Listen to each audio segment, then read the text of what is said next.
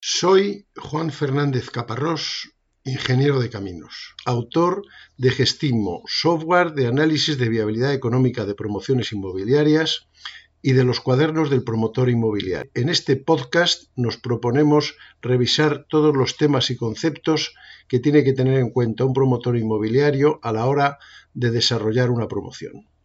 Comenzamos. Entonces, ¿cuándo empezamos a vender? Que ya está bien, que quiero vender segunda. Bueno, pues en principio cuando tengamos el inmueble bien definido, el plan obviamente, y cuando seamos capaces de comprometernos a precio y a plazo. ¿Y eso cuando ocurre? Cuando tengamos el proyecto básico, sabemos cómo es la distribución volumétrica, las plantas, el esquema de la fachada, podemos irlo enseñando, pero aún no sabemos tampoco cuándo nos va a costar. Cuando tengamos la licencia de obra, y tampoco podemos vender porque las comunidades autónomas no nos lo permiten, ni, nuestra propia, ni nuestro propio sentido común. Cuando tengamos la licencia de obras, ya sí que tenemos definido completamente el proyecto, porque entre el proyecto básico que presentamos para la licencia y la consecución de la licencia pueden pasar cosas. Aquí no hay suficiente ventilación, hay que abrir una ventana. Eh, los patios tienen que ser más grandes. Mm, hay unos eh, patinillos de, para pasar cables de lo que sea, que, son pequeños, que no sé qué. Eh, el portal no cumple las condiciones de, em, la distancia de la fachada al fondo de la, de la vivienda es excesiva con respecto para los problemas de, eh, incendios. Entonces hay que acortar. Pueden pasar muchas cosas. Y pueden pasar muchas cosas que afecten a la distribución. No se trata de una ventanita más, una ventanita menos. A lo mejor es que yo tenía pensados eh, 15 metros de vivienda y me tengo que quedar en 14,50 porque no he tenido en cuenta el ancho de la acera, de no sé qué, y llega el ayuntamiento y dice, no, no, aquí dice los bomberos que no. Y tengo que cambiar el proyecto sensiblemente, porque si me voy medio metro menos, pues entonces em, yo hasta que no tenga la licencia no estoy seguro de cómo va a ser la vivienda, todas cada una de ellas. Y entonces cuando tenga la licencia es cuando hago la división horizontal. Y hago la división horizontal, ya sé cómo es el tercero derecha, y entonces puedo empezar a venderlo. Puedo empezar a venderlo con el riesgo de que no sé cuánto me va a costar aún. Obviamente, entre que el proceso de consecución de la licencia esté muy avanzado y me lo den, me la den y la pague, pues ahí está todo el proceso de negociación con el contratista, adjudicación y contrato que vimos el, y en ese momento es cuando tendremos los precios, a falta de lo que pase en la cimentación. Pero ya tendremos más claramente los precios y entonces sabremos más claramente los, los, nuestros beneficios en base a los precios de venta que vamos a poner. Cuando comience la obra, que es la firma del acta de replanteo, pues ya lo tendremos más claro en cuanto a cumplimiento de plazos, porque a lo mejor resulta que por circunstancias de las que sea, y últimamente las tenemos de todo tipo, yo puedo empezar la obra mañana, pero el contratista no puede empezar hasta el 15 de diciembre. Pues ahí se me dio un mes. Entonces, eh, el acta de replanteo, junto con el contrato, y dice esta obra va a ser de 14 meses, pero ya sé cuándo vas a acabar tú contractualmente la obra. Voy a poner un mes más por si la pongo. Y cuando salga de cimientos, pues entonces ya debería tener muy clarito, muy clarito los costes. Bueno, ¿cuándo empezamos a vender? Pues ustedes sabrán quieran. Hombre, yo con el proyecto básico no vendería. Pero a partir de ahí, pues todo depende de las prisas, del riesgo, de lo lanzado que sea uno, de lo calmado o de lo tranquilo que vaya. A mí me gusta pasar de la cota cero, pero comprendo que es una cosa muy difícil de aguantar. Porque claro, ahí me he metido ya un par de meses de obra en los que, eh, bueno, ya me estoy arriesgando sin tener ningún ingreso. Y por otro lado, tendré preventas hechas que me estarán diciendo, bueno, cuando hacemos los contratos de arras? Al final, el tercero derecha, ¿qué hacemos con él? Entonces, bueno, hay un momento en el que eh, pues habrá que buscar el, punto idóneo. Obviamente, entre la licencia de obras y el replanteo debe haber muy poquito tiempo, y la salida de cimientos, o por lo menos hacer el, movimiento de tierras y ver que si aparece algún gato encerrado ahí abajo, pues es un beso dos. Entonces, bueno, Estamos hablando de relativamente poco tiempo. Para vender hay que hacer publicidad. Las cosas no se venden solas, ya nos gustaría. Entonces, eh, las leyes estas que nos, que nos controlan, pues también hablan de que la publicidad no puede ser engañosa. A nosotros no nos conviene que la publicidad sea engañosa. Primero porque nos meten un poco. Y segundo porque pretendemos hacer otra promoción. Y si en esta ya salimos con la marca de que estos son unos piratas, pues la segunda promoción va a ser mala de, vender. Nosotros tenemos que salir de esta promoción de manera que el 90% diga, Juan, que tengo más legales. Y el 10% que esté enfadado, por definición, siempre lo hay. Pero que salgamos mm, honrosamente.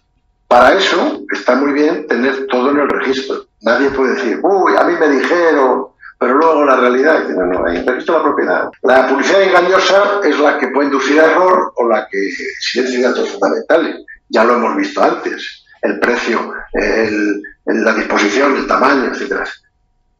Y los medios de publicidad, pues, en fin, lo vemos todos. Eh, poner una valla de obra, hacer flyers de estos folletos que hicieron en mis tiempos, publicidad en la televisión, publicidad en la radio, la maqueta, aunque esto es hablar de los siglos, de los siglos XIX, pero bueno. Y ahora tenemos otros medios, portales inmobiliarios, claro. ¿Dónde uno publicitar, publicitarse? Nuestra página web. Nuestra página web es muy importante. Van a mirar. Deben mirar. Y en nuestra página web Hablamos de nosotros y hablamos de la promoción, pero de nosotros. Hay una tendencia así en general de, uy, uy, uy, yo no quiero decir nada. No, no, hay que decirlo todo. Porque nosotros nos tenemos que entregar ahí a, a de Tierra. No digo que enseñemos las cuentas de la sociedad, pero forma de contacto. Mm, el, el CEO, el responsable de la promoción, teléfonos, hay que dar la cara. Si no das la cara, por lo menos yo digo, uy, ¿qué ocultarán estos señores? Y luego eh, las redes sociales obviamente son eh, fundamentales. Y lo que es fundamental, eh, hay por ahí quien dice que si tú no cuentas tu relato, te lo va a contar la competencia.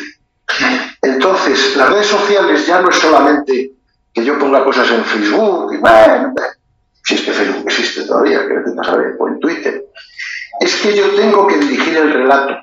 Esto que queda tan bonito, quiere decir que si yo no hago nada, los compradores, una vez que ya sean compradores, van a hacer su propio grupo de Twitter, de WhatsApp, y no van a poner a caldo, porque siempre habrá alguno que, sea más guerrero y empiece a decir, pon la obra, pues no sé qué. Entonces, mejor que lo hagamos nosotros, mejor que tengamos nosotros el, el, grupo de WhatsApp o de Twitter o de lo que sea, y vayamos surtiendo aquello de información. Uy, ya estamos a punto de conseguir la licencia. Ayer ya por fin nos hemos pagado la licencia. Vamos a empezar con los cimientos. Si nosotros alimentamos de información, bueno, pues ya la gente se queda más tranquila y no, con perdón, ¿eh? no empiezan a pensar, a pensar solos. ¿eh? Nosotros dirigimos el relato, es que me, me hace tan fea esa palabra que no quiero decirla, pero Vamos contando lo que va pasando y lo vamos contando desde nuestro punto de vista. Nosotros siempre seremos positivos. No vamos a decir, el sinvergüenza del contratista me acaba de meter un clavo que No. El ritmo va progresivamente funcionando. Ya pronto empezaremos a, sacar la estructura adelante. Hoy, qué bien vamos. Vamos cumpliendo. Puede que hasta lleguemos antes a, terminar la promoción. Eh, en este mundo virtual, eh, pues Lógicamente, cada vez más hay visitas virtuales a la, promoción. Habrá que hacerlo. Hay que hacer vídeos en 3D, infografía, toda la que haga falta. Pero ya cada vez más, pues la gente, sobre todo la gente joven, pues es que quiere ver las cosas tumbadas en el sofá de su casa. Pues hay que hacer un vídeo que te metes por dentro, que subes, que bajas, pues lo haces. Mucho más interesante que, que un piso piloto, incluso. Toda la información que podamos dar por cierto, que tiene que estar de acuerdo con el proyecto. No vayamos a poner un salón que no es, no vayamos a poner unas ventanas que no son, que eso es muy clásico. ¿Eh? Tú solo encargas al, al diseñador gráfico y dices, uy, he puesto aquí una ventana. Dice, no, no. Ese vídeo 3D es contractual, forma parte de la publicidad y nos la pueden clavar. Así que si las ventanas son de aluminio blanco, que sean de aluminio blanco. Y si son de cuarterones, son de cuarterones. Y si no son de cuarterones, que no haya cuarterones. Y si las puertas son blancas, que no sean marrones. Ahí tenemos también mucho que hacer, porque nos pueden meter en un fondo. Eh, en cualquier caso, mm, a una promoción mínima, pues deberíamos tener una oficina de ventas en, obra. Si no la tenemos, pues una oficina de ventas que se diga dónde está para que la gente pueda ir. El piso piloto ha sido un clásico. Yo la verdad que hago promociones grandísimas, el piso piloto ya, ya no tiene demasiado sentido porque podemos dar mucha más información con vídeos virtuales, drones, en fin, podemos, podemos saturar el, mercado, que deberíamos saturarlo, eh, para que la gente pueda ver cómo va a ser la cosa. Entonces, obviamente también los compradores no tienen por qué tener visión espacial.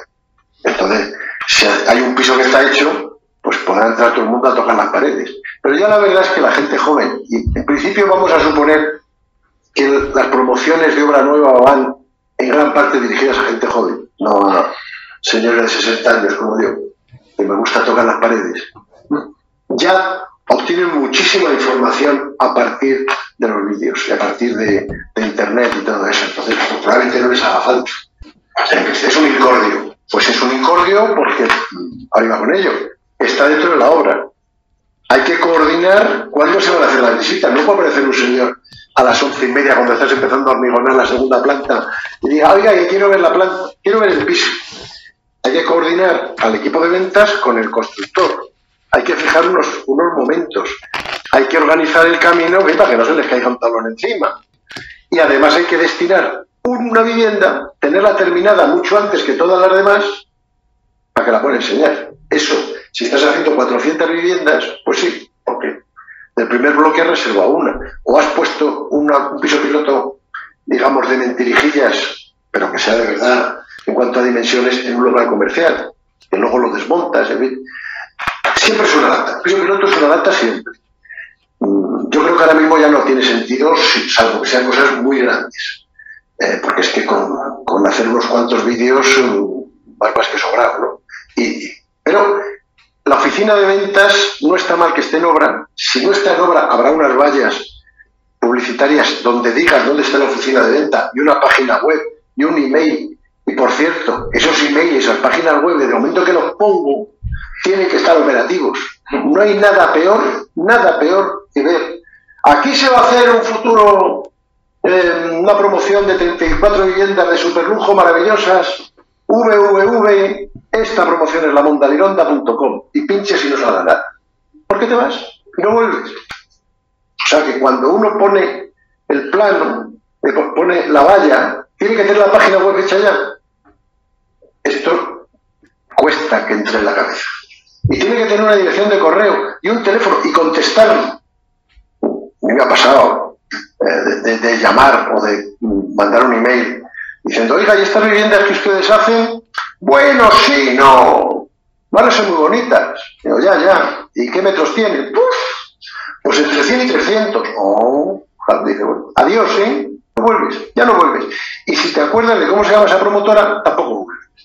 Porque estos son unos prendas. Entonces, lo que pongamos, que la gente entre, que encuentre algo, aunque sea una foto, y diga, en la próxima semana, no sé qué, y si alguien manda un, un, un email, se le contesta. Parece mentira que haya que decir estas cosas, pero ¿qué ocurre?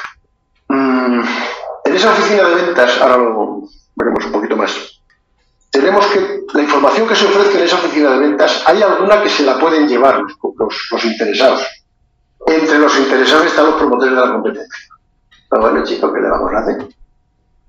También es labor del, profesional comercializador el darse cuenta quién viene a comprar y quién, viene a copiar. Pero bueno, eh, el folleto de ventas a uno que esté interesado hay que darse. Es obligatorio que en esa oficina esté información para que se examine sin salir de ahí. Y sobre todo, esa información, concretamente la que se dé, tiene que estar de acuerdo con la última modificación existente. Eso ahora lo, veremos. La publicidad esa que se vaya a hacer, que no es aquí digamos estamos no mezclando, pero hay que tener en cuenta que son momentos distintos. Una cosa es lo que yo adjunta al contrato de arras, que es la documentación exigible para poder hacer el contrato de arras. Y otra cosa es la publicidad que hago unos meses antes para poder llegar a ese señor que firmó el contrato de arras. En esa publicidad hay que contar cosas. Y las leyes, las comunidades autónomas, hay algunas que lo, exigen, otras no, pero en cualquier caso sí es recomendable. La ubicación. El, el folleto de ventas, que yo entiendo que es eh, un montón de papel, pero a lo mejor es un PDF, ¿eh? a lo mejor es un QR, lo que sea. Es una información que hay que dar al interesado y hay que decirle dónde está. Tampoco hay que demandarse mucho, pero si a nosotros nos interesa decir que hay una línea de autobús cerca, pues un planito con la línea de autobús. Si es una vivienda libre protegida, desde luego. ¿En qué estado están los permisos? ¿Tenemos licencia? Eh, ¿Estamos eh, terminando la obra? Eh, la hemos terminado, pero todavía no tenemos la licencia de primera ocupación. La descripción de la vivienda, que está en el registro, si lo hemos hecho todo estupendo. ¿Cuáles son sus superficies? La calificación energética del edificio, que irá, cuando haga el proyecto, el, proyecto básico, el proyecto de ejecución, el, arquitecto tendrá que darnos también la calificación energética, si tenemos hipoteca, de qué banco es, quiénes somos nosotros, quién es el agente que vende, quién es el constructor. Se está eh, eh, haciendo una promoción de acuerdo con el proyecto del arquitecto y a ser posible si tiene alguna identificación, número de colegiado, tanto. Las referencias registrales, los plazos, los precios. Eso hay que decirlo. Y aunque no sea fuera obligatorio en alguna comunidad autónoma, nos hace parecer lo que queremos ser y lo que debemos ser, gente seria. ¿Por qué vamos a tener que no decir que esta obra la está haciendo Construcciones García Pérez? Si la está haciendo. Tenemos un contrato, está firmado. ¿Por qué no vamos a decirlo? Pues mejor. Así, así es. El que viene a comprar, lo único que ve es una valla una valla de obra, algo que está saliendo del suelo, que a lo mejor no ha salido todavía, un montón de señores con cascos que dan vueltas y una valla, eh, vamos, una publicidad.